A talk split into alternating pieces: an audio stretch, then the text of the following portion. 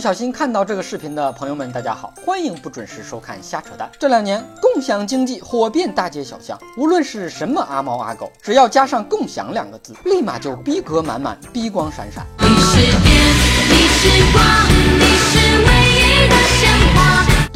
个不愿透露姓名的城市沈阳出现了共享宝马，车里带空调、WiFi，每公里仅需一点五元，不要停车费，不要油费，包邮。拥有多年撩妹经验的资深光棍鲁大炮表示，不收油费，只按公里计费。大热天在车里开着空调听音乐不行驶，岂不美哉？到了晚上就开着宝马去撩妹，撩上了直接在宝马上车震，连炮房钱都省了，真是一举两得。就怕不举，宁愿坐在共享宝马车上哭，也不要坐在共享单车上。笑，想在宝马车里哭的女孩，快上车，老司机要开车了。老司机，听我说，无非他难过。老司机，听我，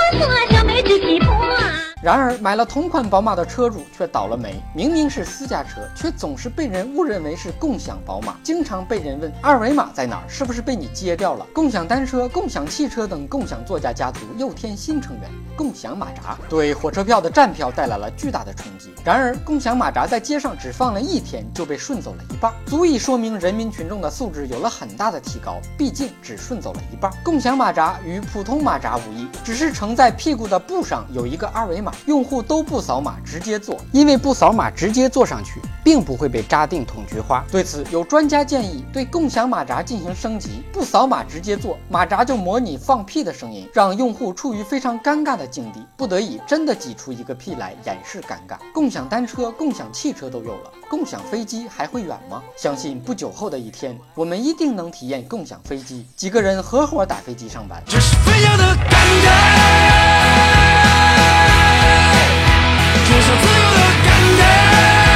林子大了，什么共享都有。合肥有一家共享书店，缴纳九十九元押金就可以把书带回家，十天内归还，免费借阅。不少人都不看好共享书店的前景，毕竟大学图书馆不要押金，自己都没去看书。有收费公厕表示，要顺应时代的潮流，改成共享厕所，扫码开门，第二泡半价，给五星好评送厕纸。国外一对双胞胎姐妹一直共享同一个男友，被共享的男友表示很乐意，就是营养有点跟不上了。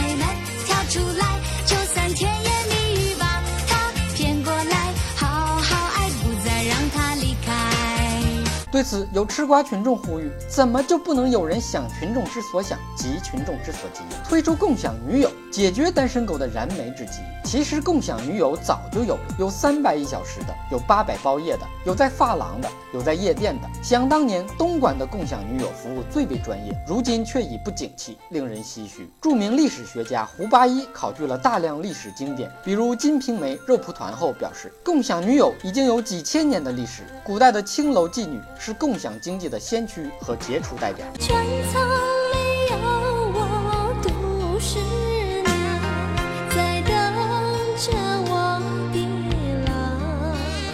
近年来，共享男友也是屡见不鲜，还有个特别可爱的名字叫鸭。北京烤鸭早就告诉我们，做鸭其实很赚钱的。共享老公则有个别称叫渣男，而潘金莲则是共享老婆的典范。共享男友、女友、老公、老婆，主要的运营模式就是出轨。终于你做了别人的小三，我也知道那不是因为爱。共享经济。自古以来就是中国经济不可分割的一部分，清朝时期更是达到了顶峰，连人世繁华都能共享。有歌为证。怎么奔腾共享人世繁华？